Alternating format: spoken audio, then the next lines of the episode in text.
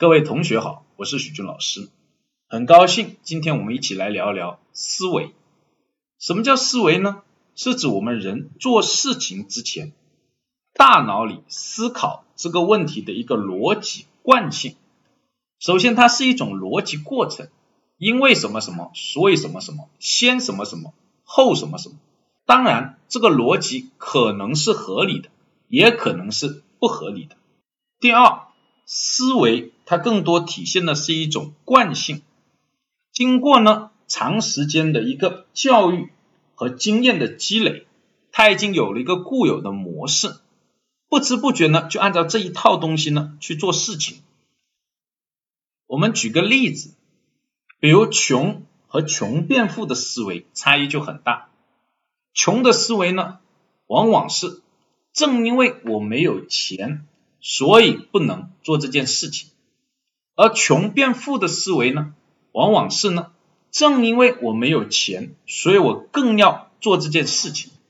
两者的思维差异就很大，一个更关注于障碍本身，而另外一个呢，更关注于怎么来解决这些障碍。从人生发展的角度，我们可以把思维呢归结为两类，一类呢叫成长型的思维。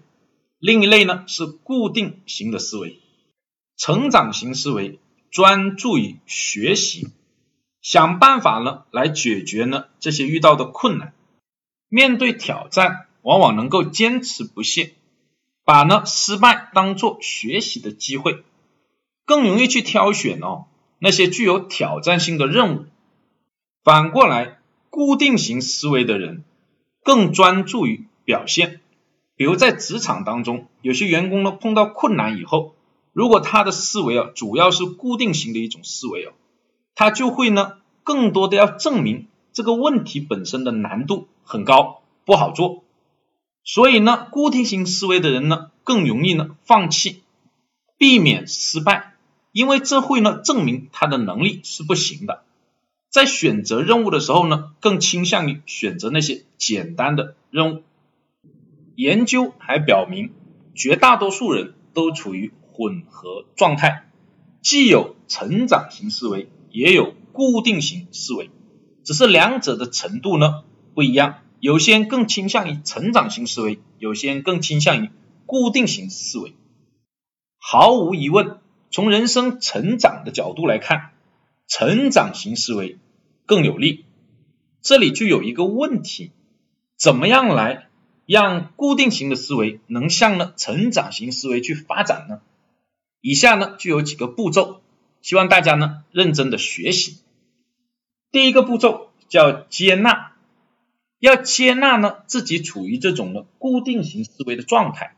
如果你不能接纳，你就会呢自卑、难过、焦虑等等很多的负面的情绪，这负面的情绪就会严重影响你的行为。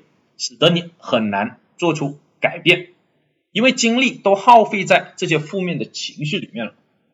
第二个步骤叫觉察，当你遇到障碍的时候，比如一个事情，哎呀做啊做呀，做到这呢卡壳了，做不下去了，这时候你就要觉察，可能是固定型的思维在阻碍你。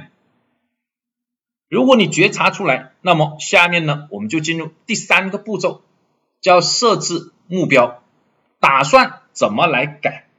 这个目标一定要记住，它是小目标跟大目标的结合，众多的小目标积累在一起，构成了一个大的目标。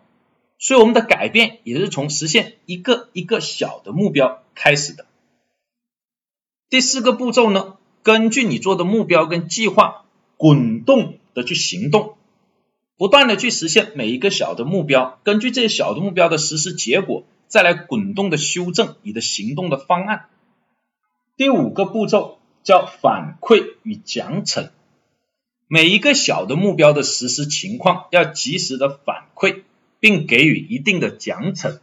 小的目标实现了，给予一定的奖励；小的目标没有实现，则给予一定的惩罚，从而来激励你哦，不断的把这个改善的行动继续下去，直到把固定型的思维。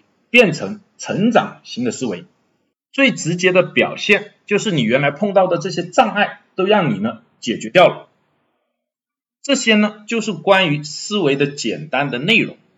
如果大家觉得有启发，请关注本微信公众号或呢这个电台。谢谢大家。